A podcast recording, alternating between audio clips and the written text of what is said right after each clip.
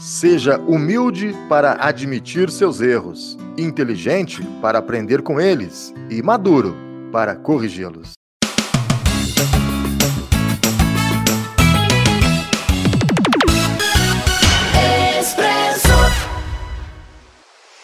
Farmavida, uma farmácia de manipulação comprometida com seu bem-estar e com a sua saúde. Com um moderno laboratório, a Farmavida oferece medicamentos manipulados com toda a segurança que você precisa. Quando precisar manipular algum medicamento ou alguma fórmula, conte com a Farmavida, na rua Júlio Tavares, 1255, Whats 35 992 77 2967, fone 3555 2126. Farmavida, nossa vida é você, sob a responsabilidade da doutora Andréa Pelaquim Silva. Olá, seja muito bem-vindo ao Expresso Cast de hoje. Nosso bate-papo vai ser com o professor, com o museólogo Ivan Davi e vai ser um papo muito bacana, muito interessante, um bate-papo revelador. Fique ligado, viu? Você vai gostar. O Expresso Cast tem oferecimento de Droga Nossa, Laboratório São Francisco, Cicobi Cred Inter, Farma Vida e Pérola de Minas. A vida é feita de diferentes sabores e alguns são inconfundíveis. Os produtos Pérola de Minas são assim. A avó adora, a mãe sabe que faz bem, o pai sabe que é bom e os filhos? Ah, os filhos sempre querem mais. Pérola de Minas, presente nos momentos mais gostosos de sua família. No supermercado, na padaria ou no mercadinho do bairro, leve sempre para casa Pérola de Minas leite, bebida láctea, doce de leite premium e doce de leite dia a dia. A promoção Poupança Premiada do Cicobi tá com tudo. São milhões em prêmios com sorteio toda semana. Para participar, cadastre-se no site. A cada 200 reais depositados, você ganha o número da sorte para concorrer. Cicobi, faça parte. Muito bem, seja bem-vindo a mais uma edição do Expresso Cast. Hoje eu recebo um convidado para lá de especial que eu posso chamar com certeza de amigo, é um cara apaixonado por Guaranésia e é sempre muito bom conversar com ele, sempre é muito bom bater um papo com ele, a gente aprende muito, a gente adquire muita, muita história de Guaranésia. Estou falando dele, professor Ivan Davi. Como é que vai, Ivan? Seja bem-vindo ao Expresso Cast neste novo formato. Você que já é figura cativa aqui do programa, né? Tudo bem?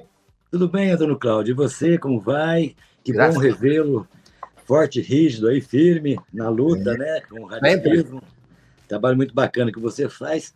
E também é, uma boa tarde aí a todos os ouvintes, né, que te acompanham, te seguem aí nas redes sociais, que realmente é um jornalismo muito bom, então vale a pena a gente participar. Estou aqui à sua disposição.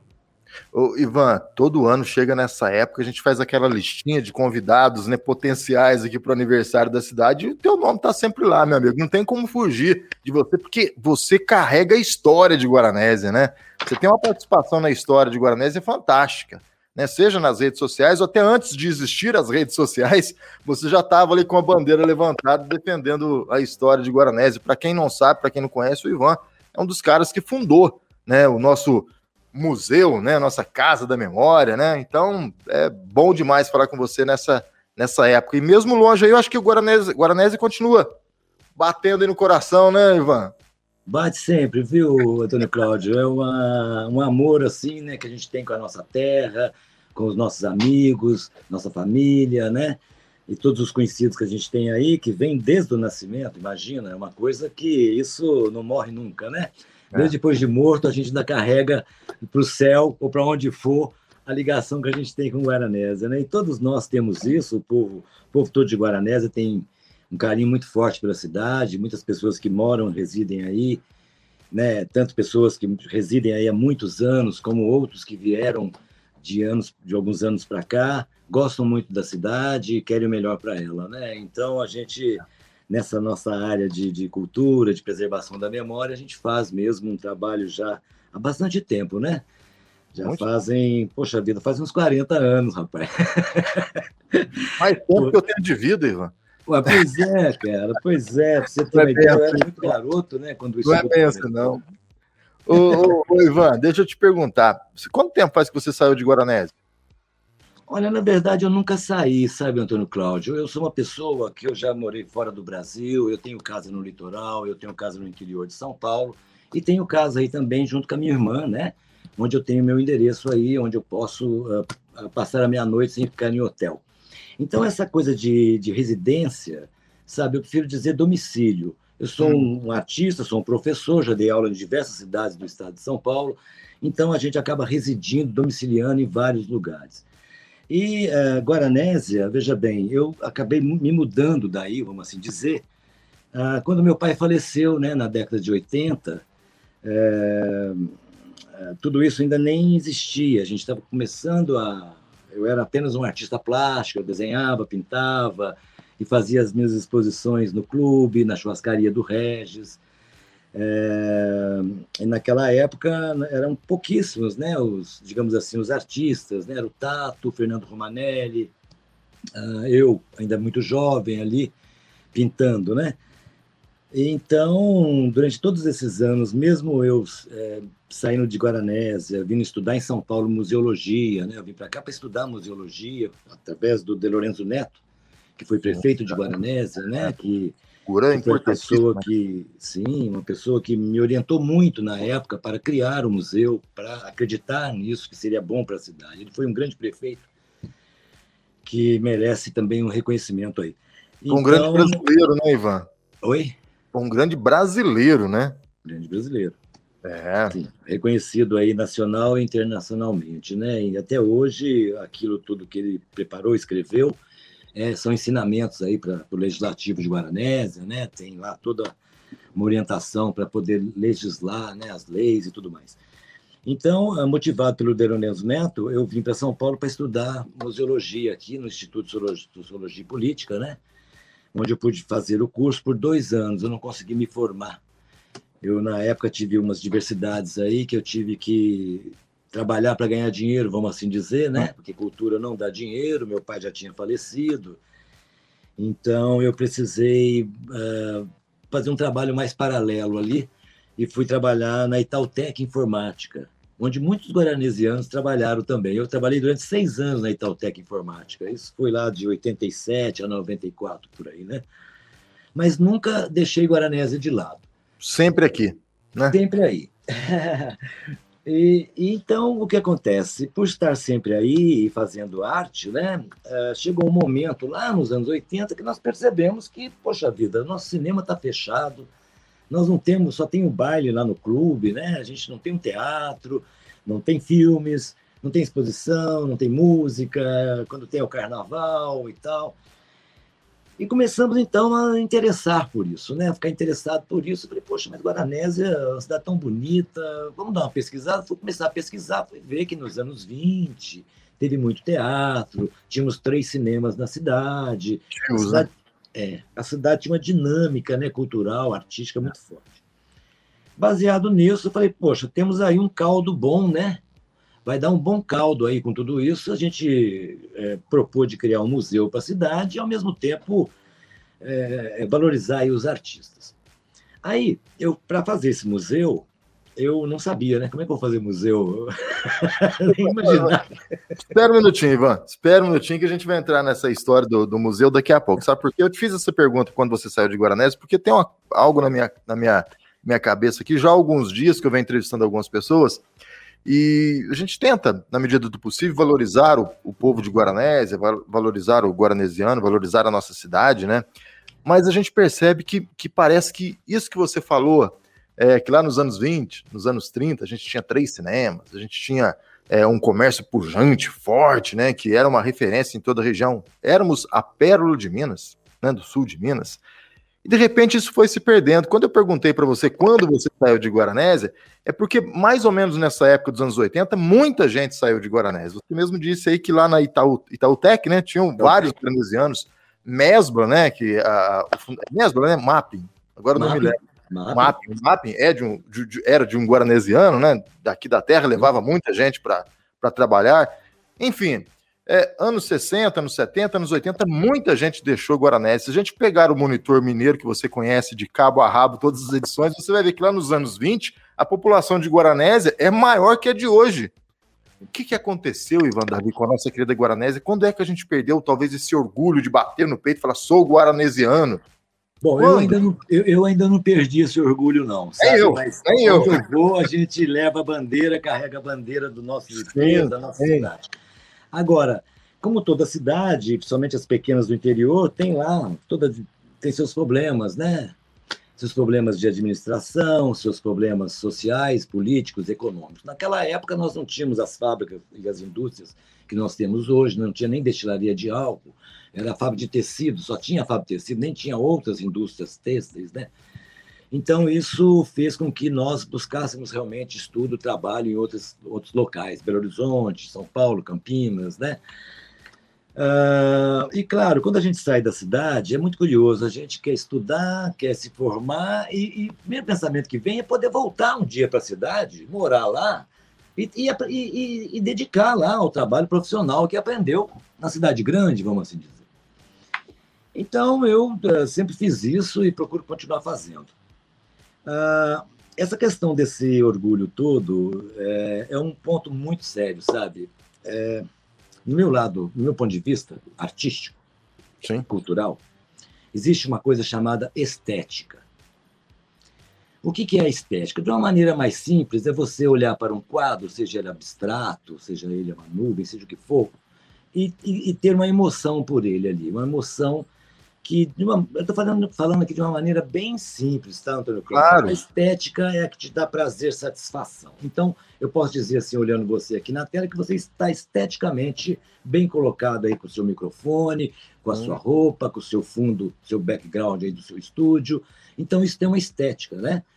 Você pode ver a minha estética aqui é meio bagunçada porque eu não paro da coisa que está a mil por hora. Mas o que eu quero dizer assim, a cidade deixou desde os anos 50, de investir na sua estética. Então, até os anos 60, eu me lembro, eu era pequeno, tinha um guarda na praça. Tinha um guarda que impedia você de sentar em cima dos bancos. Tinha um guarda que impedia de você ficar pulando e arrastando na grama. Tinha um guarda que cuidava da praça. 24 horas. O que, que aconteceu? Aconteceu que uh, esse lado estético de alguém que cuida da cidade, para a cidade continuar bela, bem-estar social, ele foi é, caindo. Isso não é só em Guaranese, em outros também. Então, uh, foi preciso um esforço muito forte da, da, da, da, da comunidade, ou até mesmo da prefeitura, para investir nessa questão estética. Você pode ver assim, por exemplo, o Laércio, quando criou a praça lá em cima, pegou aquele terreno do lado do campo para fazer uma praça ali, praça por mais que teve essa história toda de tirar o paralelepípedo daqui e pôr lá, não importa, isso não está tombado, tira daqui, põe lá assim. Ótimo, depois tomba lá em cima. Ele está fazendo um trabalho de preocupação estética para a cidade, dando um melhor espaço para os feirantes ali, mesmo que está tendo suas dificuldades de banheiro, de um plantio de árvore, de coisas assim, que vão ser feitos, né? Vão ser feitos. Quando ele está fazendo um novo campo de futebol, ele também está trazendo uma estética esportiva para a cidade. A cidade não tem um estádio municipal. Né? E, e muitas vezes a prefeitura não pode ficar é, passando aportes para o Guaranese Futebol Clube, para o Cruzeiro, não, não, é por aí, são entidades particulares. Então, a, é, a gente vê nas, nas administrações uma certa preocupação estética. No entanto, em todas elas, o que acontece é que essas preocupações estéticas vão muito uh, para os interesses dos, daqueles círculos ali que estão naquele momento administrando. Dos grupos que estão no poder. Isso. Então, uh, se é mais importante para esse grupo fazer isso e não aquilo, é isso que se vai se fazer. Então, o que acontece? Por conta disso, é, você vê, é, começamos a, a, a, a, cuidar da praça, né? A praça que é tão questionada, né? A praça está abandonada, a praça não sei o quê. Agora teve recentemente um, um certo boom de atenção por causa dos IPs, né? Mas foram plantado, foi plantada grama nova, né? Porém, ainda estamos com o nosso cartão postal, que é o Guaranésia, escrito lá no Bendito Buchinho, que está lá morrendo, que está lá se deteriorando, e e não há um cuidado com isso, então os noivos não podem mais ir ali tirar uma foto, é. sabe? Uma foto é, tradicional, é, turista. né? então, são coisas assim. E falando na questão estética, eu vou mais longe ainda. Eu vou te dar um exemplo. Em diversas cidades do Brasil, você passa nos trechos, tem o nome da cidade lá. Isso. Por que, que em algumas cidades os nomes escritos são colocados com suporte, um artefato muito mais bonito que esse simplesinho de cimento que se faz ali? Em Guaranés, Guaxupé. Isso é. é uma questão estética. Então você vai, por exemplo, em outras cidades, Ubatuba, outra cidade do interior, você vê às vezes o nome é colorido, é alegre. Ele acende, tem luz dentro, é feito de PVC, tem luz dentro, de dia, de noite fica brilhante, fica iluminado. Então, uh, todas essas, essas questões estéticas envolvem a questão do orgulho. Nós temos orgulho daquilo que nós gostamos, né? Você não tem orgulho daquilo que você não gosta. Claro. Então, é preciso, uh, eu, no meu modo de ver, uh, melhorar, incentivar o orgulho do guaranesiano, porque faz parte, né? nós, o, o que faz a pessoa sobreviver é a fé, mesmo aqueles que não acreditam em Deus podem acreditar em alguma coisa, então ele tem fé naquilo que ele acredita. Não precisa ser Deus, mas a fé é necessária na espiritualidade de todo ser vivo. Depois você tem a questão financeira para a pessoa se manter e ter orgulho de, de ganhar o pão que alimenta você, a sua família, com o seu esforço, não é isso? Isso. E depois, a terceira coisa é o prazer de viver, o orgulho que você tem de você mesmo, sabe? De você ser respeitado pelos seus pares, respeitados pelos, pelos companheiros, ser uma pessoa ilícita, lista, idônea, sabe? Entendeu? Ah, que pode amanhã, é, é, você pode confiar. Então é mais ou menos por aí que envolve essa questão de que a cidade perdeu muito. Eu acho que é isso, porque você não tem na cidade. Perdendo com o tempo, né? Isso tudo, né? Essa, essa atenção aos detalhes, né? Ela foi se perdendo, então, né, Ivan? Olha, é isso. Eu, né? eu, eu estive conversando rapidamente com o meu o meu amigo Edivan. Sim. Edivan. É, estou para ir lá na Pratinha visitá-lo no seu novo, na sua nova empreitada. Apresentaria, né? Isso. Mas veja bem o que ele fez, cara. Ele fez uma coisa super ousada. Num distrito de Guaranese. É. Né? Então, você vê a estética que tem aquilo. A qualidade, a atenção, o amor, o carinho, a responsabilidade, a dedicação. Então ele traz para si pessoas que também querem isso e querem esse carinho, esse amor, esse afeto, esse respeito, quer ir num lugar bacana, decente, não é isso? Então, conseguiu, é, conseguiu é, isso, né? É. O, então, o Edivan é, é um exemplo. O, Evan, o Edivan é um exemplo para ser seguido, né? O que ele fez lá no Empório Santa Cruz, o que ele fez na apresentaria, o que ele já tinha feito lá atrás com a Dona Onça, né? A loja Dona Onça, virou uma uhum. referência, né? O pessoal saía de Guaranés e Guaxupé para ir na pratinha comprar os produtos da Dona Onça, né? E o Edivan, você sabe muito bem disso, foi o cara que levantou a bandeira que o aniversário da Prata não era em dezembro, e sim em junho, né? Ele comprou é. e conseguiu é. mudar, né? São bastante confusões históricas. Há controvérsias nisso, Ivan? Ah, tem controvérsias, mas isso é uma coisa assim, é a mesma coisa, sabe? Por exemplo, a lei da Casa da Memória foi feita em 23 de agosto, a Casa da Memória inaugurada em 14 de agosto, ou 14 hum. de setembro. Então, sabe, qual é a data que se comemora, né? Nós, nós estamos aqui comemorando 120 anos da cidade, mas a cidade, Guaranésia, tem 183 anos. Né? Então, se comemora a emancipação política. Mas é uma emancipação política só no nome, porque politicamente nós não somos emancipados. Até hoje, né? Até hoje. Vamos aproveitar esse primeiro bloco, Ivan, para falar um pouquinho da, da Casa da Memória. Eu te interrompi para a gente entrar nesse, nesse assunto aí do orgulho guaranesiano. Vamos voltar então um pouquinho à Casa da Memória. Anos 80, então, você estava lá, jovem, foi para São Paulo, voltou e notou né, que, que Guaranésia faltava, né? Faltava um pouco de cultura para. Né? A gente tinha, acho que só o cinema, né? Como você disse, naquela época. Tinha o quê? Tinha pouca, poucas opções de, de lazer né, nos anos não 80. Tinha. Quase é, não, não, tinha, tinha né? cinema, não tinha, não tinha cinema. Não, já tinha fechado, verdade. O cinema já tinha fechado. O cinema de Guaranés ele fechou no início dos anos 80, né? Acho que até 84, ele ainda tinha, né? 82. Definitivamente foi, né? Definitivamente. Ele ficou é, eu me lembro com meu pai, eu assisti alguns filmes lá, Bang Bang, Os Trapalhões, eu me lembro disso bem no começo dos anos 80. É, mas depois fechou e acabou o cinema. Aí a, único, a, única, é, a única opção de lazer que a gente tinha era o campo do Guanese. É, os domingos, futebol. futebol com mil, quase duas mil pessoas no estádio, né? Sim. É, era lotado, porque aí tinha os clássicos, né? Ipiranga, Onça. Isso, é eu lembro. Meu pai, meu, meu, fui muito ao campo de futebol e. Mas era isso, né, Ivan? E aí você volta com essa ideia. Mas a Casa de Memória você vai criar, né? Junto, claro, com, com mais pessoas, ninguém faz nada sozinho na nossa vida, com mais pessoas, mas muito tempo depois, né, Ivan? Sim, foi, foi uma coisa muito curiosa. Nós estávamos nos anos 80 e a Casa da Memória só foi é, fundada, criada em 2001 pela prefeitura. É, o que aconteceu antes foi o seguinte: eu tinha então aquela intenção de criar o museu da cidade, né? Eu era muito jovem e tal.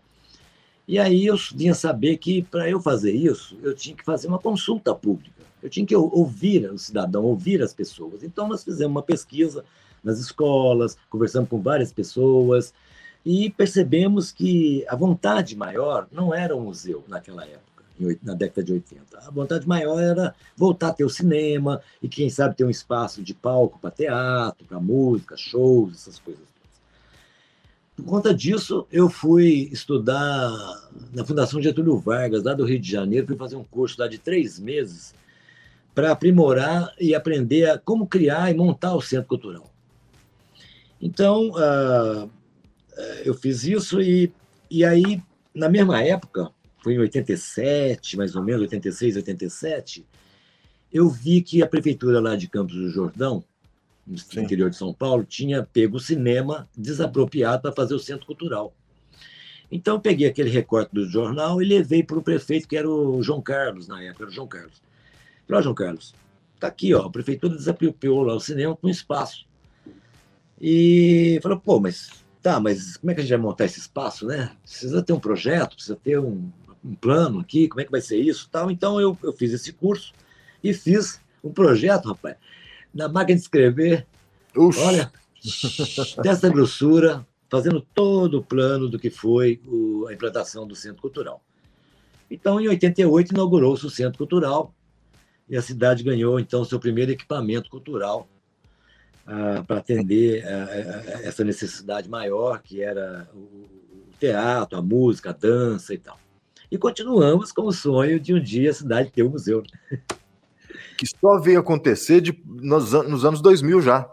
Só né? nos anos 2000. Quando sim. o Guaranese completou 100 anos. Sim. É, eu, eu, eu queria aproveitar que eu estou aqui, eu quero pedir desculpas para o povo de Guaranese. Por quê? aqui a público pedir desculpa.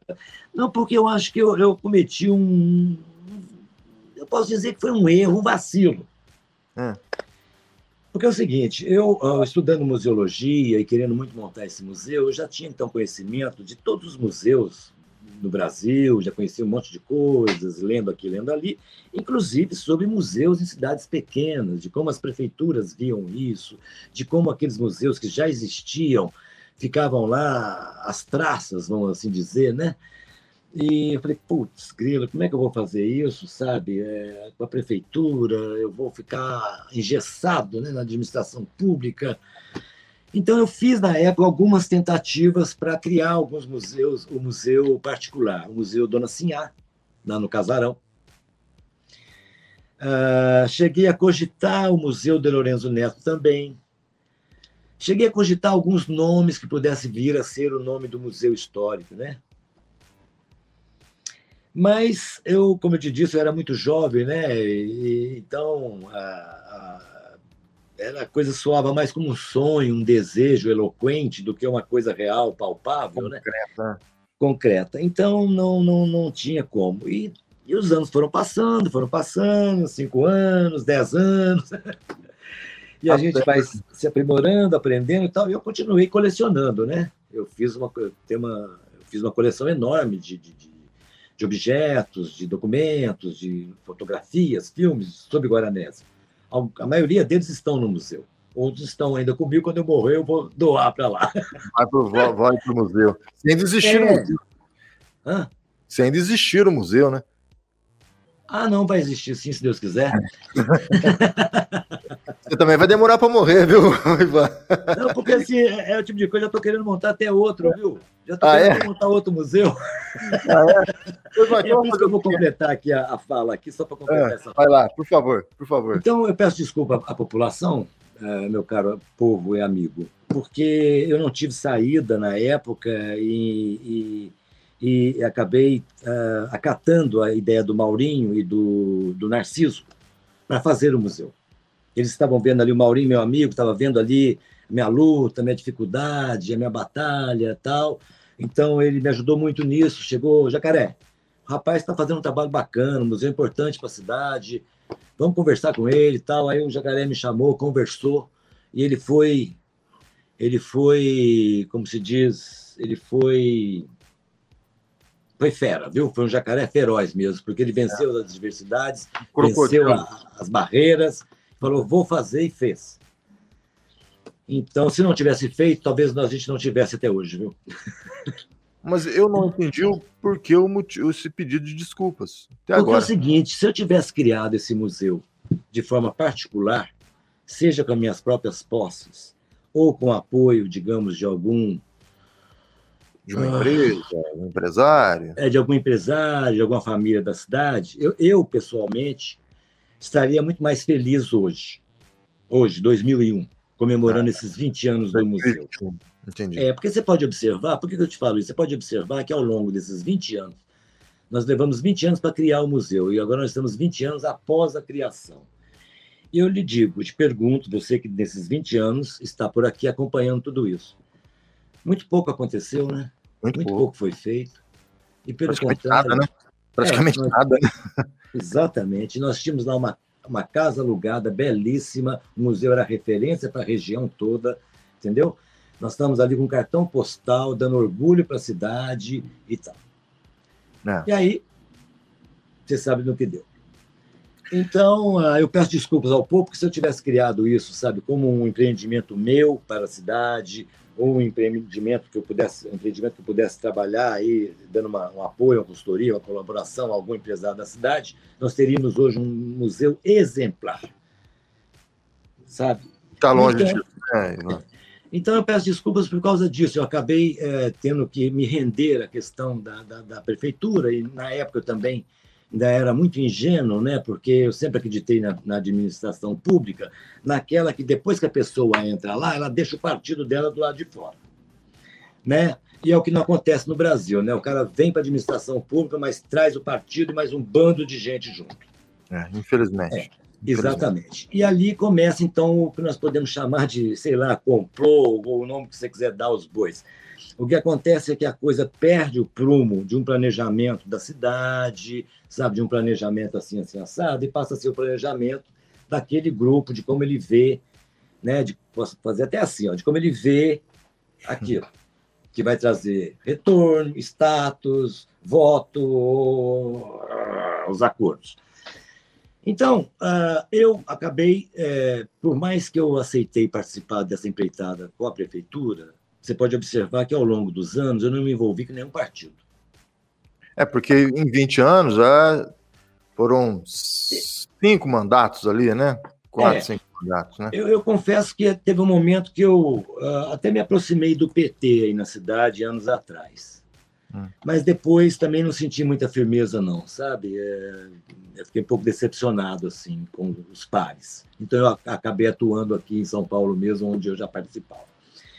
Então, o que acontece é que... É, bom, por favor, a próxima pergunta, senão eu já se perder aqui. Não, vamos fazer o seguinte, vamos fazer uma paradinha então, para a gente dar aquela respirada, a gente volta. Eu quero dar sequência nesse assunto da Casa da Memória, porque essa, esse seu pedido de, de desculpas aí me pegou um pouco de surpresa. Então, vou fazer uma paradinha, rapidinha, e a gente dá sequência aqui no nosso Expresso Cash. Vamos para o recado aqui dos nossos apoiadores. Faça da prevenção a sua grande aliada. Para resultados confiáveis, conte com o Laboratório São Francisco. 25 anos de experiência e tradição. Uma equipe altamente especializada formada por bioquímicos e enfermeiros, que permite ao laboratório atingir a principal meta: sua confiança. Mantenha seus exames em dia. Laboratório São Francisco, em Guaranésia. Fone 35 3555 1186 ou pelo WhatsApp 35 9 84 27 94 71. Aqui na Droga Nossa tem farmácia popular.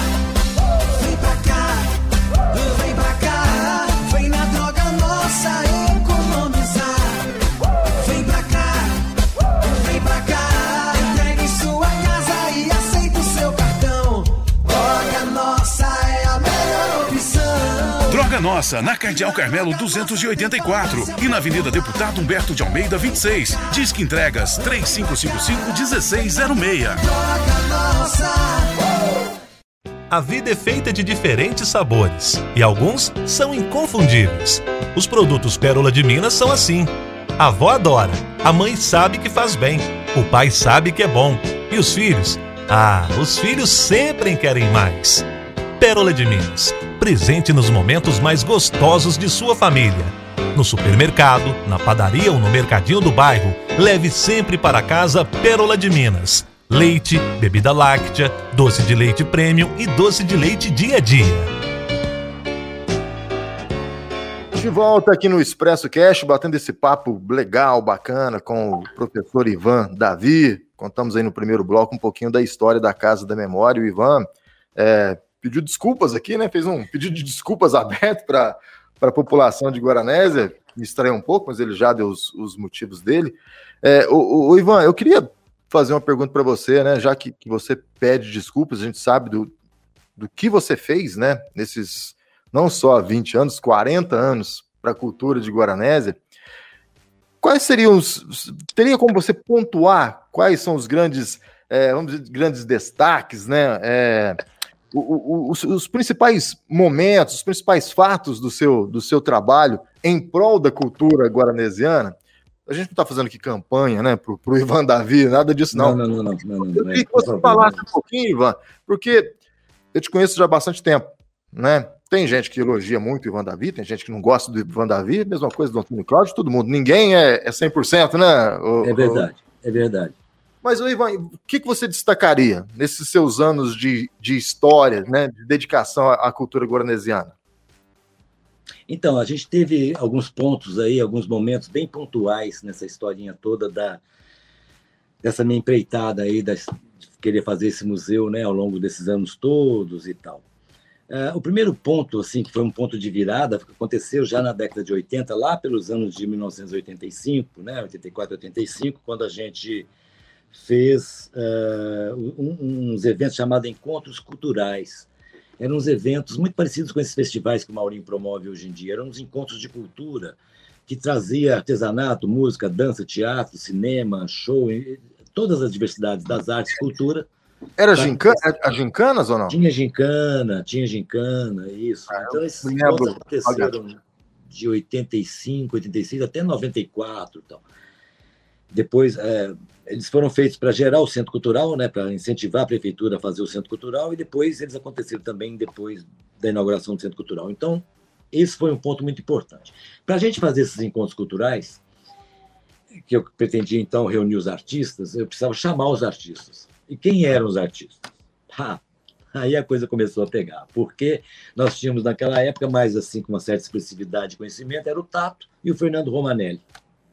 Sim. E a gente precisava então descobrir, né? Descobrir quem mais na cidade gosta de teatro, gosta de música, gosta de dança, enfim. E descobrimos.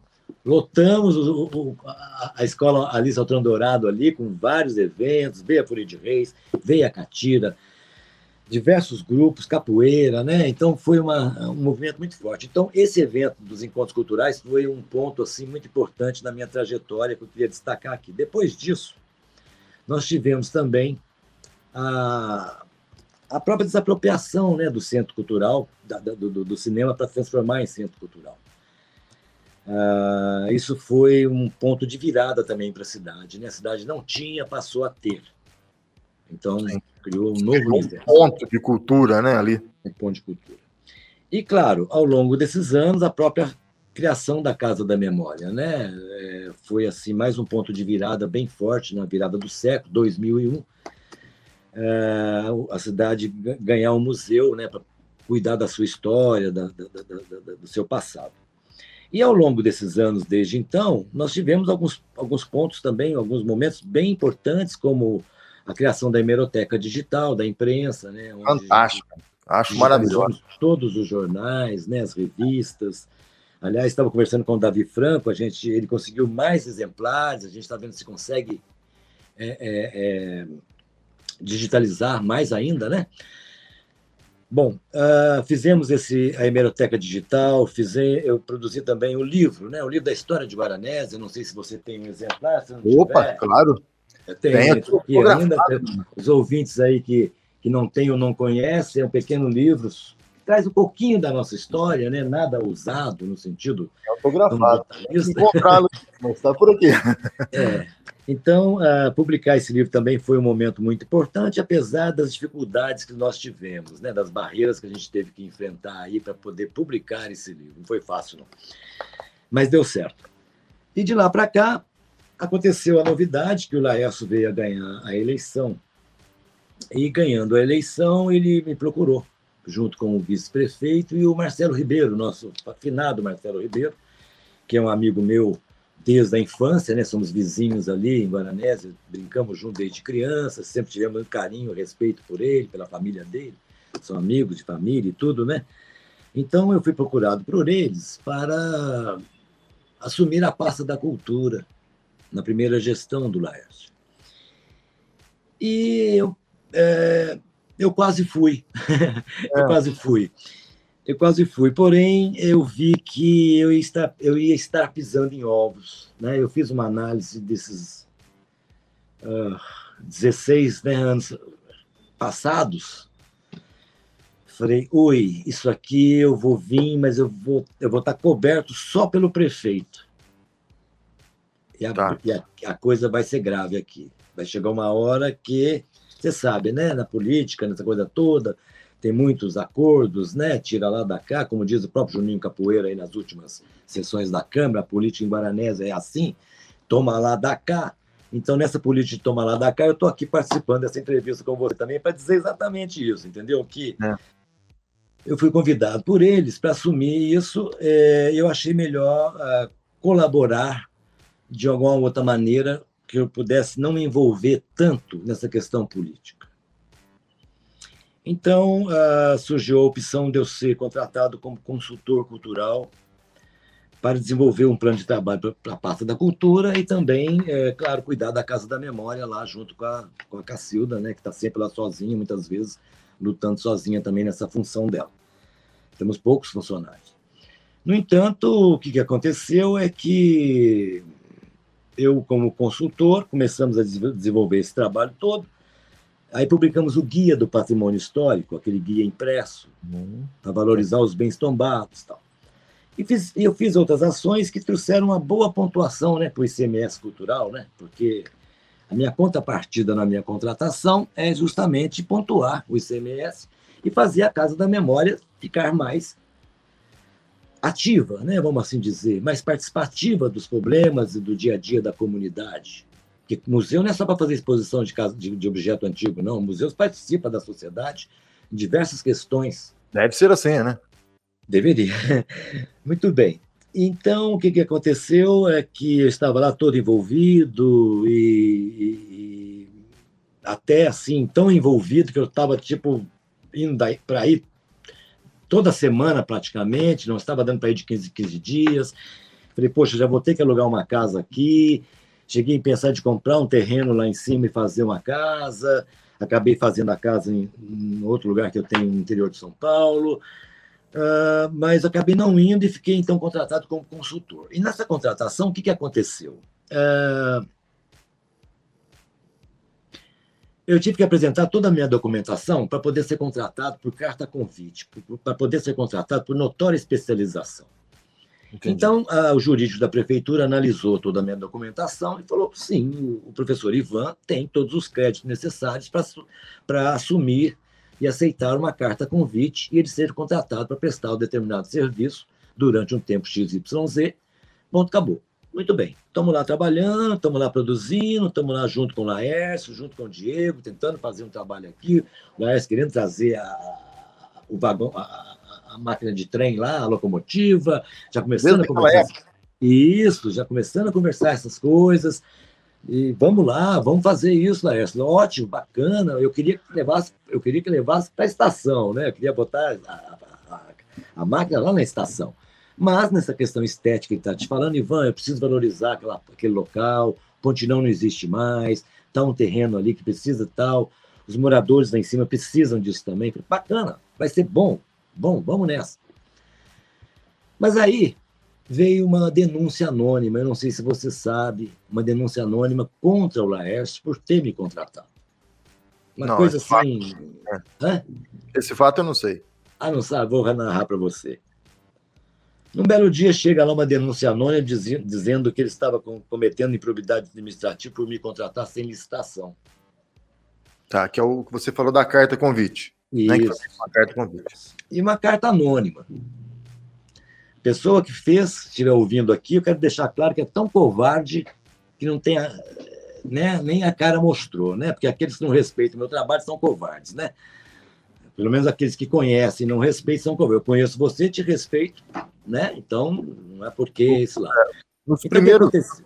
nos primeiros anos de mandato do, do Laércio, ele narrou certa, é, certa vez para mim que ele sofreu muito com essas denúncias anônimas, né?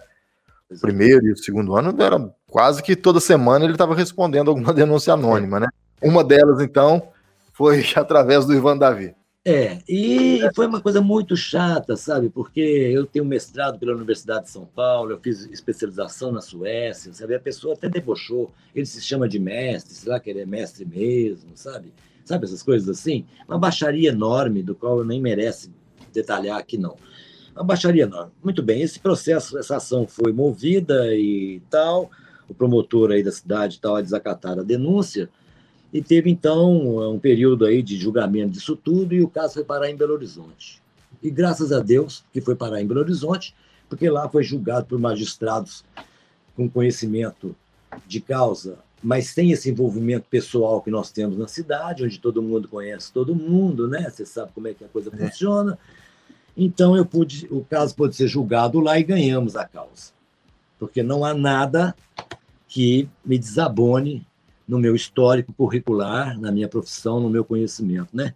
E nem Então, impedia de, de, de ter sido contratado através da carta convite. Exatamente.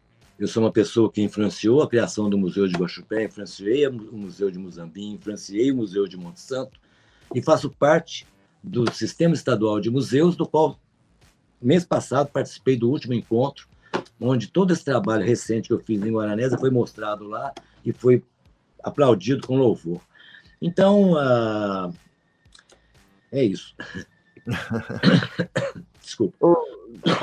Tranquilo. Ô, ô, Ivan, então, é, depois disso, você se, se acabou se afastando depois dessas denúncias? Então, é, aí ah, houve a denúncia, foi uma coisa que me deixou muito mal, fiquei mal de saúde, fiquei muito angustiado, porque, por mais que eu sou profissional na área, no caso de Guaranés, a gente leva o coração junto, né?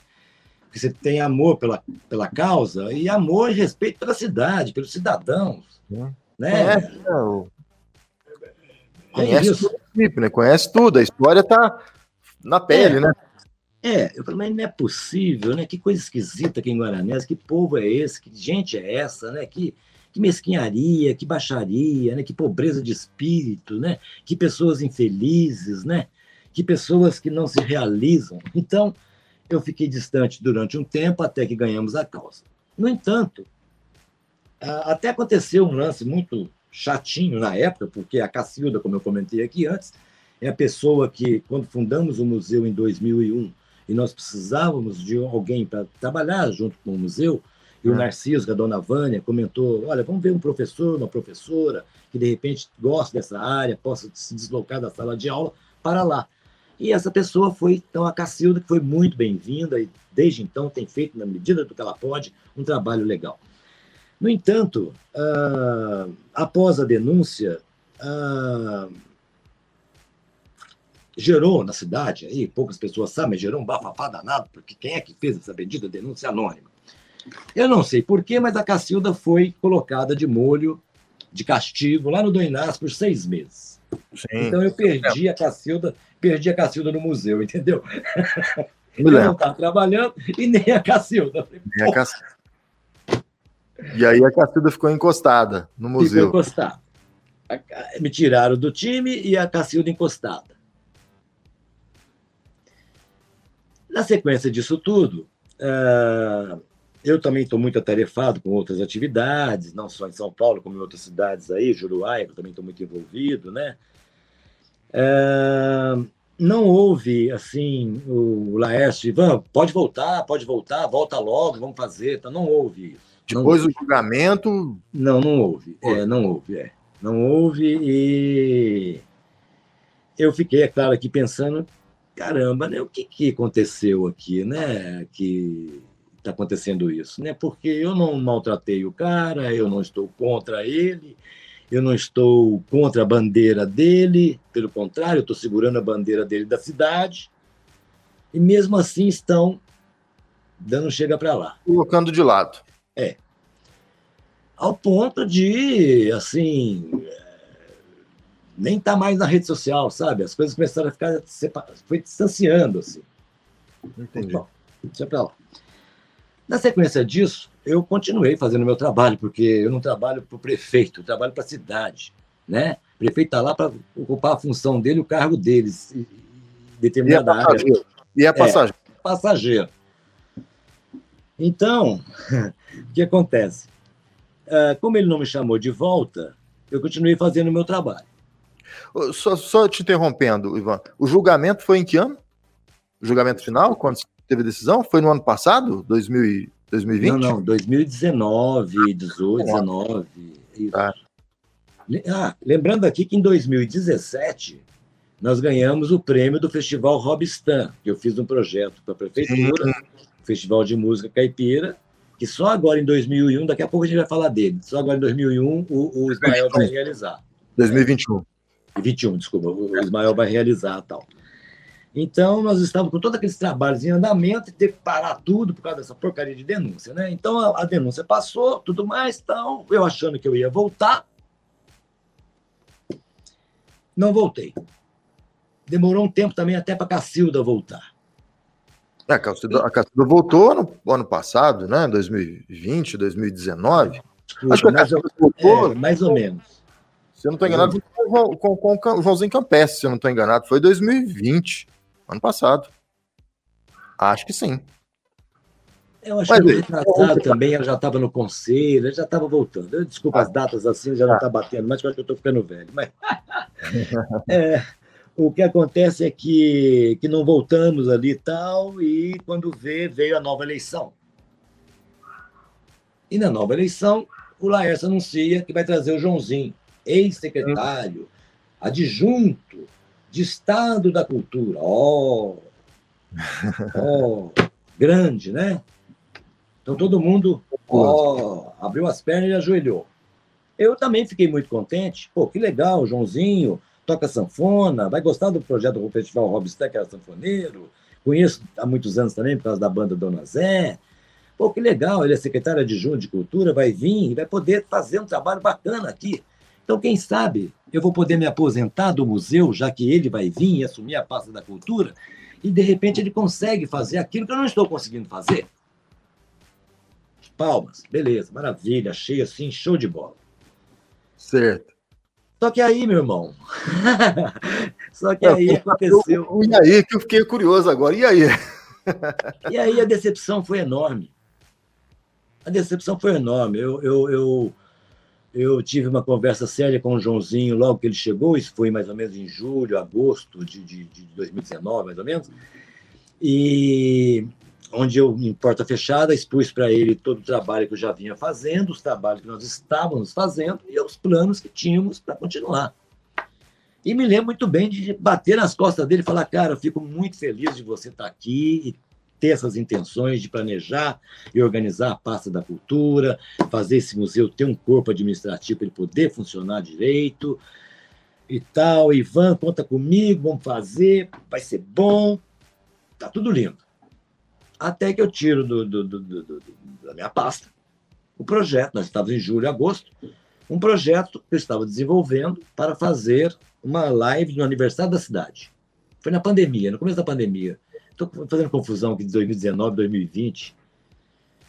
2020, começo da pandemia, março, abril de 2020. Então você apresentou as lives de, provavelmente ali entre maio e a pandemia, maio... Começou, isso. a pandemia é. começou em 2020, a nossa reunião foi em julho, agosto, para foi fazer no aniversário da cidade em setembro os eventos que eu estava mostrando para ele que eu ia fazer com a Casa da Memória.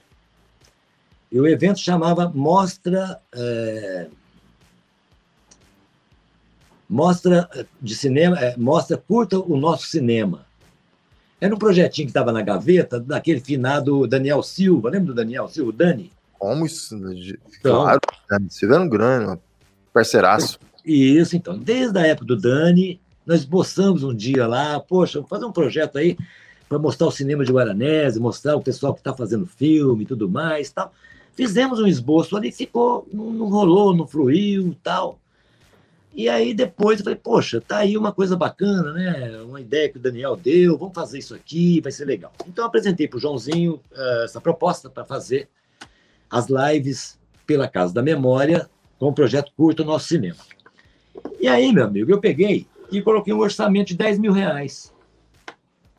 E como eu sou professor, eu falei, eu, eu, eu tinha colocado os 10 mil reais e afirmando assim: esse valor vai ser para pagar a produção e o cachê dos convidados.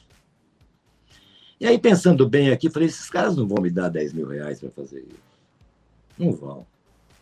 Então, eu vou fazer uma brincadeira aqui, eu vou tirar a, a, frase de cachê para os convidados. Vou deixar em, subtendido nos 10 mil que eu vou ganhar aqui.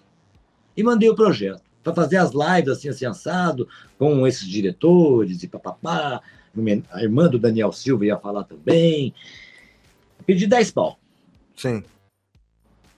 E aí ele virou, mostrei para ele o projeto, o valor e tudo, e ele falou: olha, legal, bacana esse projeto, não sei o quê, papapá, papá, aguarde, eu vou conversar com o conselho, vou conversar com o pessoal.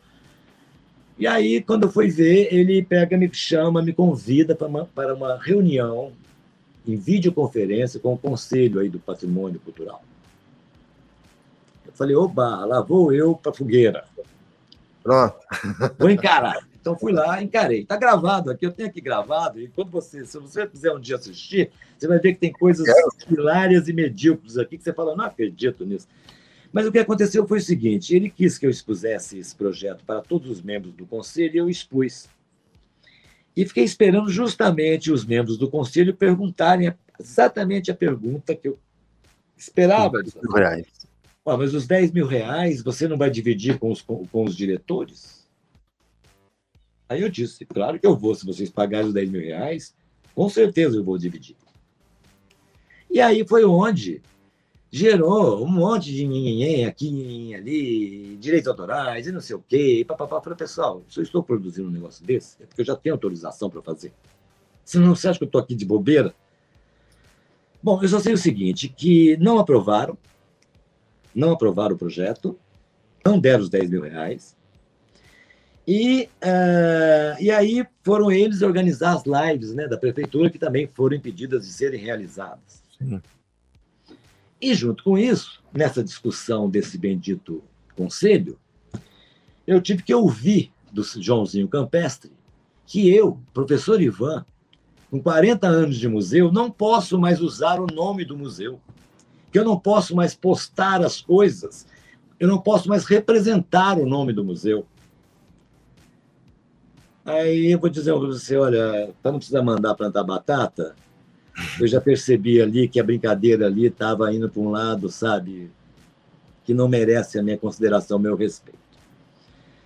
E eu estava tão certo nisso, o Antônio Cláudio, que eu vou, infelizmente, ter que narrar aqui mais uma passagenzinha que também me mostrou como eu estava certo. Por favor. Eu convidei várias pessoas para participar, que fizeram filmes. O Armando, Aguiar, né? o filme A Última Bala, que eu consegui os direitos autorais para reativar o filme. Então ninguém venha me questionar direitos autorais, porque eu sei dos direitos autorais, que nós conseguimos o filme com a Prefeitura de Guaxupé. Sim, foi através e... do Guaxupé, né? Eu me lembro Isso. disso. E entre outros diretores, o Mineirinho. Giovanni. Isso, meu amigo. Aí eu ligo para o Mineirinho. Mineirinho, nós vamos fazer a mostra curta no nosso cinema. Gostaria muito de exibir o seu filme, o Perdão, uma coisa assim, e o fazer perdão. uma live com você. E aí eu ouvi do Mineirinho, olha, parece filme do Mineirinho meu, sabe? Eu ouvi do Mineirinho na conversa mole assim. Ah, professor Ivan, eu não vou participar, não. Ah, por quê? Por que você não quer participar? É tão legal. Ah, eu estava conversando com o Joãozinho e fiquei sabendo que você vai ganhar 10 mil, mas não vai dar para ninguém. Aí eu falei, oh, secretário de Estado da Cultura, que maravilha, hein? Que maravilha, que postura ética, né? ética das coisas. E ali, então, eu acabei uh, tentando convencer o Giovanni, mas não teve acordo e acabou que ali a gente acabou, acabou até ficando distante um do outro, que é uma pena também, porque causou um ruído ali, um mal-estar. É. Muito bem, realizamos a mostra curto Nosso Cinema, foi um sucesso. Fiz aqui do meu estúdio, convidei as pessoas, todos participaram. Tivemos alguns errinhos aqui, da, com, até com o Armando, posição de celular, coisas assim, mas nada que pudesse causar, né? E a live aconteceu. Mas sem apoio da prefeitura. Sem apoio da prefeitura. Depois, sem os 10 mil reais. Sem os 10 mil reais. Depois, com a lei Aldir Branco, eu ganhei 58 mil reais para fazer a mesma coisa. Sim. E todos os convidados ganharam para participar. Demos 30 bolsas, ah, você sabe, demos 30 é. bolsas de 700 reais, demos mais de 25 mil reais em prêmios de, de 3 mil para cada um, sabe, que estava fazendo seus filmes. Então, assim, não tem essa, sabe, de que eu estou ganhando dinheiro com isso, ou que eu fico rico com isso, porque ninguém fica rico com cultura, não. Ô, Ivan, é, essa questão de ganhar dinheiro com isso faz parte né? Faz parte, é justo é, pelo trabalho, até, claro. Às, é vezes, às vezes a gente, a gente começa é, a questionar porque a gente não está no meio e não entende. Né? A partir do momento que você começa a entender como é que funciona o, o, o, o mecanismo, aí você começa a compreender: ah, não, peraí, o cara realmente merece receber uma, uma comissão, uma parte daquele bolo que vem, porque ele desenvolveu todo o projeto, porque ele foi atrás, porque ele. E é muito burocrático. Se a pessoa não tem paciência para desenvolver um projeto com verbas sejam estaduais ou federais, não rola. Né? E você consegue essas verbas. Você, o Maurinho aqui do Máscaras também, vira e mexe, ele consegue algum sim, recurso. Sim. Né? É, então é mais que justo que vocês realmente recebam alguma coisa, né? Sim, a gente do justo, dentro do permitido. O, o Ivan vai receber 70%, vai distribuir 30%, aí a gente não. pode questionar. Aí pode a gente ter certeza que é justamente o contrário. Então, é justamente aí, o contrário porque é, a, a, o Maurinho sabe disso, os valores têm que ser dentro do mercado, sabe? Não Sim. tem essa de, de fulano ganhar mais porque, sabe, só tocou uma música, não existe isso, entendeu? Então, voltando aqui ao nosso assunto, uh,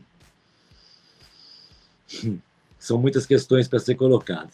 Muito bem, então não houve, não houve a, a live nos anos no, no 2020, né? Toda essa história que você conhece. E depois veio a campanha e o Joãozinho mais fez política do que ação cultural e tal, e foi embora e a coisa ficou pior que estava antes. Essa é a realidade. Embora, e aí quem, quem assumiu foi já o Ismael, né? Ismael, é. Logo após dele foi o Ismael que assumiu. Sim. É, com o Ismael tudo certo ou tudo errado também? Não, com o Ismael a gente tá, tá indo bem, viu? Eu gosto é. muito do Ismael, tenho muito respeito por ele, muito carinho por ele, sabe? Você sabe que eu não, eu sou uma pessoa. Vou falar uma coisa para você, o, o, Antônio Cláudio. Eu sou uma pessoa que eu venci na vida, entendeu? Eu, eu estudei, trabalhei, tenho minha casa, tenho meu carro, sabe? Tem minha filha, tem meu neto, tá entendendo? Então, assim, eu sou uma pessoa que eu sou feliz com a vida, sou de bem com a vida, e por conta disso, uh, porque se eu fosse infeliz também, eu teria o mesmo respeito pelas pessoas que eu sempre tive. Então, eu tenho por ele um respeito muito grande, independente da, da, da idade, da cor, do gênero, do grau, da escolaridade, dependendo de qualquer coisa. O Ismael sempre foi um cara positivo, bacana, proativo, né? É, tanto é que ele tem até o apelido de animal, né? Porque ele sempre forte ali na, naquela coisa do tipo, vamos fazer, vamos fazer, não tem meio termo, né? Então eu gosto muito dele por causa desse lado ativo dele, de ir à luta, de batalhar, e eu estou torcendo para que ele, é, na pasta da cultura, possa fazer um bom trabalho. Nós estamos fazendo juntos o Festival Robistan, né? Sim. É, até houve no início. Antes de você falar do Festival Robistan, que é extremamente importante, no, e no início teve alguns contratempos, que você vai contar isso para a gente, mais detalhes, teve, né? Teve sim. É, mas eu, eu queria saber, a, a, os 20 anos da Casa da Memória de Guaranésia vai passar despercebido, vai passar batido, porque. E aí? Eu, não, eu confesso para você, posso estar errado, eu não vi nada na programação dos 120 anos falando dos 20 anos. Ou eu que passou batido eu não percebi, Ivan? Não, não. Você não percebeu porque não tem mesmo. É mesmo, tem, Não né? tem mesmo e... e- Então, ah, eu não posso, eu não quero aqui acusar ou botar culpa em fulano ou ciclano porque é que não está na programação. Isso é um problema, é uma- um reflexo de um problema maior que nós temos. Né? Há, há na, na- na administração um esquecimento enorme para com a instituição museu criado por lei. Não há uma preocupação com o museu. E me desculpe, sabe, não é. Não adianta Ismael vir dizer que por causa da pandemia tem que cuidar mais da saúde, então tira dinheiro daqui que tira dinheiro dali, porque isso não existe até certo ponto. Cada área tem o seu dinheiro e cada área tem que ser transparente onde faz uso do dinheiro. Então a cultura, patrimônio histórico, a cultura tem dinheiro. O dinheiro que não é empregado, não é utilizado, né? Mas tem o dinheiro ali. Tem, mas basta você ver a lei, a- a lei Aldir Blanc, como saiu o dinheiro da- Oh. do, do país inteiro, que a gente, eu, a gente como produtor, artista, fala, mas de onde saiu tanto dinheiro assim? De repente, a minha amiga aqui, que tem um livrinho aqui, ganhou 100 mil reais para fazer um livro. O Maurinho ganha 160 mil para o trabalho dele, mais 20 de Guaranésia, né? Eu ganhei dois editais, deu cento e poucos mil também. Três, Então, na verdade, né? porque teve mais um de credenciamento, deu uns 150 mil mais ou menos, entendeu? Para quê? Para executar as ações, para distribuir esse dinheiro para os artistas, para os produtores culturais. É para eles, não é para a gente. Nós somos o, o, o meio, nós somos a mane... né? o Sim, o, o canal para chegar esse dinheiro até os, os, os artistas, né? os artistas, e valorizar esses artistas. Então, assim, é, eu não quero me perder aqui, eu peço que você sempre me chame a atenção aqui para eu não me Fique perder tranquilo. aqui, porque está indo muito bem. são muitos assuntos. São muitos assuntos a colocar aqui. É, o, o aniversário da cidade, eu, eu, em particular, vinha aguardando uma posição da prefeitura, então eu soube que não ia acontecer muitas lives, que não ia acontecer muitos eventos por causa da pandemia também. E fiquei, é claro, aguardando para ver se eles pretendiam fazer alguma coisa ligada ao museu. Até que apareceu a programação. Falei, bom, agora já apareceu a programação, então não vai ter mesmo.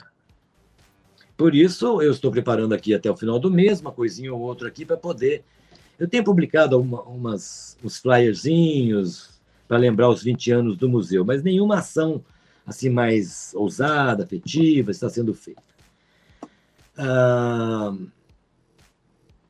eu comentei isso com o Ismael, infelizmente as, as coisas acabam sendo feitas na correria, às vezes sem planejamento, e como eh, encalços que podem acontecer no meio do caminho, e por aí vai. Bom, Não É. teremos nenhuma ação dos 20 anos, então. Se resume a isso. olha, a, a prefeitura publicou agora ontem, anteontem, um videozinho sobre os 20 anos do museu. Sim. Não, não quero entrar em detalhes desse videozinho também, ele fala da instituição, é, não querendo me enaltecer, mas eu achei uma falta de ética, sabe, e de respeito muito grande sequer citar o meu nome, eu fiquei muito chateado com isso, porque todo mundo sabe que eu fiquei sozinho 20 anos para cons conseguir que um prefeito fizesse esse museu, e esse museu deu emprego para todas essas pessoas que estão aí hoje, que me excluem. então, eu estou muito acima disso, você me desculpe, tá? Eu estou muito acima disso, anos luz acima disso, e não vou descer nas ruas da amargura e participar dessa energia, não que essa vibe não me faz parte, entendeu? É, existe aí na cidade, sabe, esses movimentos, viu, Antônio Cláudio, de causar, sabe, essas, esses climas, essas situações. É péssimo, né? Péssimo. Isso mexe com o orgulho das pessoas, isso mexe com a lá no vaidade. começo do programa, né? No começo do nosso bate-papo. É, hoje, hoje em dia eu, eu, eu ando assim com um lema, com uma bandeira que é, que é muito clara assim, para mim, que é, que é bem assim, aqueles que não reconhecem o meu trabalho em Guaranésia, que conhecem o meu trabalho e não reconhecem, são covardes. Então, que essa mensagem sirva para todos esses que estão ouvindo aí, que com todo respeito, eu só quero dizer isso. Se não reconhece o meu trabalho, e não respeitam, é porque são covardes. Por isso faz esse clima, faz esses joguinhos, faz essas coisas políticas, sabe essas energias para. Sim. Tô ô, ô, ô, ô, Ivan, a gente já tá aí quase uma hora de, de, de conversa e a gente tá. Vamos já partir para o final aqui do nosso, do nosso bate-papo. Vamos Queria lá. Um pouquinho desse esse coletivo Guaranésia, que eu ouvi em algum lugar aí, mas eu confesso para você que eu não, não, entendi muito bem o que, que é esse coletivo Guaranésia. É algo seu? É algum movimento que você está tá articulando aqui em Guaranésia? O que, o que vem a ser esse coletivo Guaranésia? É, é um movimento do qual eu estou, por enquanto, representante. Em breve já não estarei mais. É, é um movimento que começou em 2014, então, muito sutil, sabe? É, nós estamos registrados no Ministério da Cultura desde 2014. Mas é um movimento, é um movimento muito sutil, sabe? É um movimento onde as pessoas procuram não aparecer muito e a gente faz o que pode dentro do que é possível. Aparecemos mais agora por causa da Lei Aldir Blanc, com esses editais. Então trouxe aí um, um, uma visibilidade maior. Uma visibilidade maior, né? Mas é um grupo que me dá um suporte, né? Um suporte moral, não é econômico, um suporte moral, um suporte de, de, de, de, de amor, né? de garra, né? que me dá o ombro para poder lamentar esse caos que nós vivemos muitas vezes. E aí são as pessoas que eu converso, né, Antônio Cláudio? A gente tem que conversar com as pessoas, ouvir a opinião de um, ouvir a opinião do outro. Todos aqui de Guaranese, Ivan, eu imagino, né? Óbvio. Não, tem, olha, tem gente de Guaranese, tem gente de São Paulo, tem gente de ah, tá. tem gente de Monte Santo, tem gente de algumas cidades do sul de Minas que participam direta e indiretamente, sabe? É uma coisa muito interessante.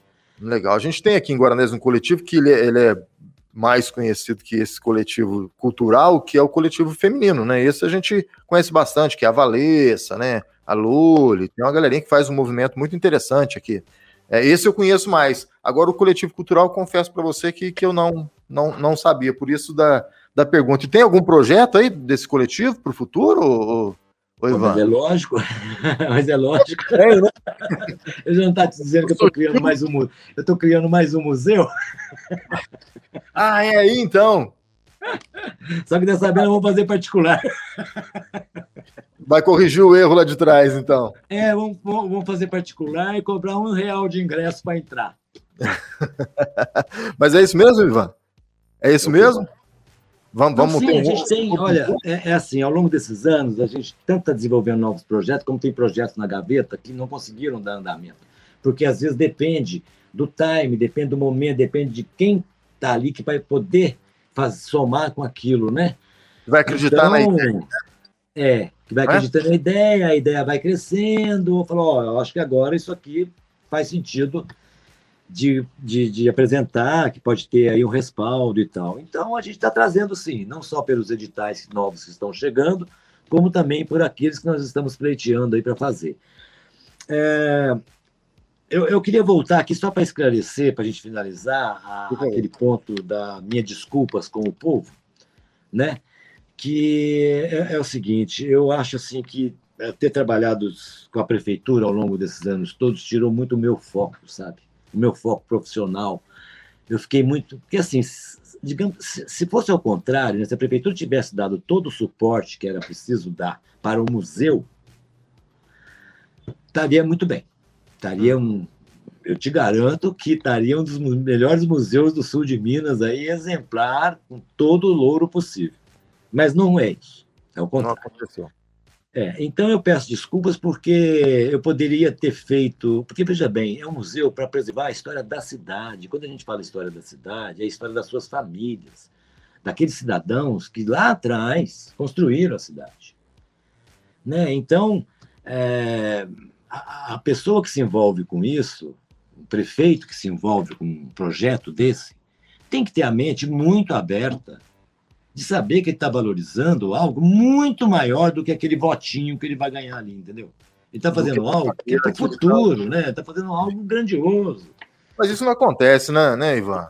Politicamente, historicamente, os políticos eles trabalham quatro anos, né? É. É, hoje em dia, né? Hoje em dia, quatro anos pensando na reeleição, né? Ele senta na cadeira no dia 1 de janeiro já pensando na eleição de, de, que vai acontecer depois de quatro anos, né? Infelizmente, ninguém pensa Guaranese daqui a 50 anos, daqui a 30 anos, né? Infelizmente, essa é a grande verdade. Não só Guaranese, mas qualquer cidade do Brasil, né? É, é isso mesmo. Por isso que, por mais que fazem às vezes uns movimentos para acabar com o museu ou incorporar o museu, né? Porque queriam destruir o museu, queriam incorporar o museu, transformar em museu municipal. Eu tive que de novo ir lá, bater de frente, falar, meu, incorporar é apagar. E a Casa da Memória já é municipal, criado por lei. Sim. Então tem que fazer trabalhar e não mudar de nome. É. Então, meu amigo, é isso, sabe? Eu estou aqui à disposição, continuo à disposição aí da cidade, continuo à disposição aí do Ismael, sabe? Sempre que ele me chama, eu estou à disposição. Eu queria encerrar, o, o Ivan, esse nosso bate-papo falando do, do, do, festival, né? O festival que você falou é. até que o Ismael abraçou a ideia, né? Um, um projeto Sim. seu que de quantos anos, Ivan, que tá na gaveta aí que você falou? Desde 2017. Desde, é, então, não, isso aí tá você... na gaveta desde 2012. Quando nem o... você, nem eu somos bons em datas. Deu para perceber nesse bate-papo aqui. Mas já tá um, bastante tempo na gaveta. E agora vai sair da gaveta. Isso, então, ele saiu da gaveta em 2017, nós ganhamos. É um projeto da, do Fundo Estadual de Cultura mas feito através de, da, da, da, prefeitura, né? não é particular, não é uma ONG, não é pelo direito público. E eu sou o autor do projeto e coordenador dele, né? porque eu estava então auxiliar do Laércio naquela época da contratação.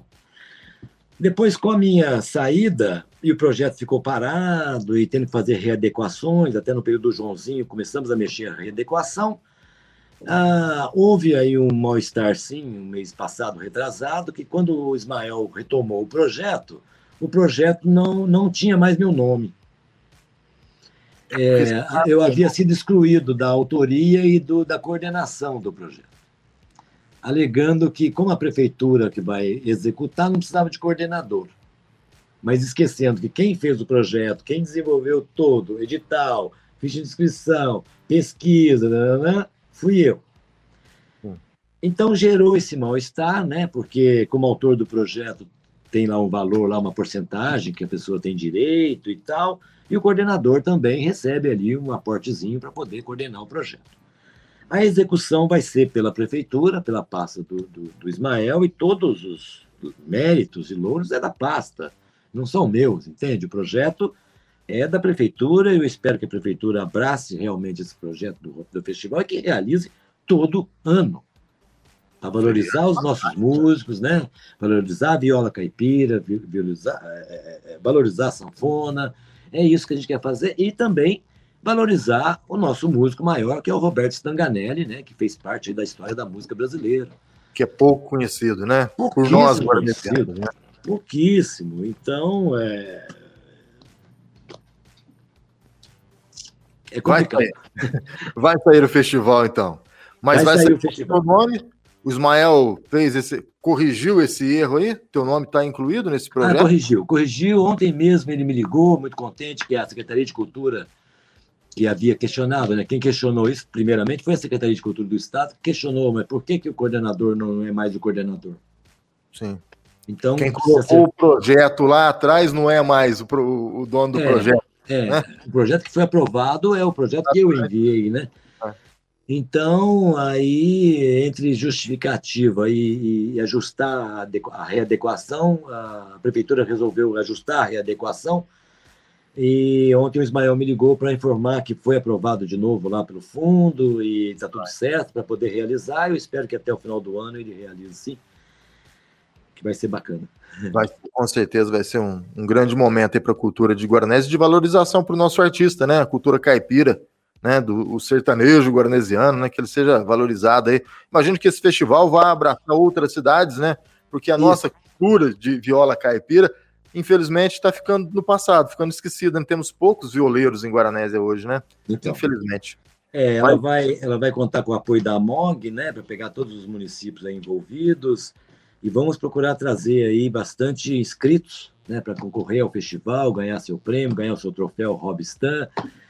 É isso que falava, a gente falava recentemente com, com um amigo é, e ele justificava essa falta né, de, da, da, da música sertaneja, da falta de festivais, né? Como isso prejudicou a música, a música sertaneja. Hoje a gente fala muito do sertanejo universitário, mas aquele sertanejo raiz praticamente não existe hoje no país muito por falta dos grandes festivais. Nos anos 80, que você viveu tanto, Guaranese não tinha festivais, mas a nossa região tinha alguns festivais famosos, né? Sim. O pessoal mais antigo aí vai lembrar do Zé Fonseca e João Branquinho, que era uma dupla dos anos 80 aqui de Guaranésia, que eu não me lembro se eles chegaram a ganhar festivais, mas eles chegaram, estavam sempre disputando ali, né? O, aqui na região tinha Trio Esperança, que era de Guaranésia também, que fazia sucesso nos festivais regionais. Que bom que Guaranésia terá agora o seu o seu festival depois de tanto tempo. Isso é muito bacana. É, e a gente torce também para que o museu venha no futuro a ter uma sala, um espaço dedicado à, à memória do Roberto Stanganelli, com hum. seus discos, suas fotografias, suas partituras, né? Que estão lá aguardando para serem levadas para o museu com toda a dignidade que merece e tal. Então, é preciso mesmo ter um espaço lá no museu voltado para o Roberto Staganelli. Essa é uma das intenções do projeto, né? Roberto Staganelli, que era um grande músico e um grande compositor, né? Dono de grandes músicas aí da música sertaneja, né? Escritor também, né? Publicou vários livros aí. Então. Ivan, olha, queria agradecer muito o nosso bate-papo. Hoje batemos o recorde aí, uma hora, mais de uma hora de, de, de conversa, foi muito bacana. Hoje a conversa, tá vendo? É bom, bacana. Quando o papo flui, né?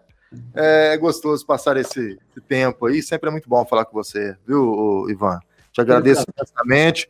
É, o pedido de desculpas que, que você fez, eu acho que se alguém tem que pedir desculpas aqui é a população de Guaranésia, né? O pessoal da cultura do município que tem que pedir desculpas por tudo que você fez é, pela nossa cidade, pela cultura do nosso, do nosso município.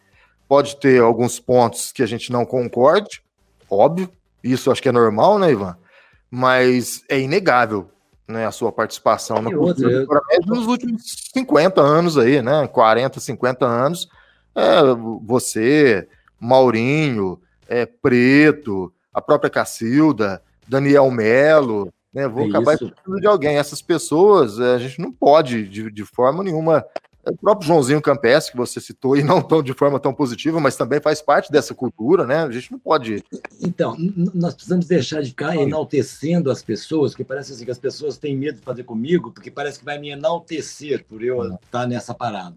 Vai fazer com o outro, vai enaltecer o outro. Precisamos trabalhar todos por uma causa comum, sabe? Uma causa que é justa para todos. Então, acho que quando isso superar isso, nós vamos melhorar muito, viu? E o coletivo é bom por causa disso, né? Muito todos crescem. Essa que é, o, que é o lance do coletivo, né? Que todos crescem da mesma forma e crescem coletivamente. Ivan, valeu, meu irmão, muito obrigado um grande abraço para você, tudo de bom, viu? Obrigado a você e a todos os ouvintes por mais essa oportunidade de poder compartilhar com vocês as nossas ideias, nossos projetos, estou à disposição, viu? Muito obrigado. Um abraço, tudo de bom. A promoção Poupança Premiada do Cicobi tá com tudo. São milhões em prêmios com sorteio toda semana. Para participar, cadastre-se no site. A cada 200 reais depositados, você ganha o número da sorte para concorrer. Cicobi, faça parte. Faça da prevenção a sua grande aliada. Para resultados confiáveis, conte com o Laboratório São Francisco. 25 anos de experiência e tradição. Uma equipe altamente especializada formada por bioquímicos e enfermeiros, que permite ao laboratório atingir a principal meta: sua confiança. Mantenha seus exames em dia. Laboratório São Francisco, em Guaranésia. Fone 35 3555 1186 ou pelo WhatsApp 35 9 84 27 94 71. Chegamos ao final de mais uma edição do Expresso Cash. O papo hoje foi longo, né? Tivemos aí quase mais de uma hora de duração nesse, nesse bate-papo. Espero que você tenha gostado. As pessoas que foram citadas durante o nosso bate-papo, se quiserem o espaço para resposta, é só entrar em contato com a gente. Teremos o maior prazer em, em abrir esse espaço. Afinal de contas, o Expresso sempre foi muito democrático. A todos um grande abraço, fiquem com Deus e até a nossa próxima edição.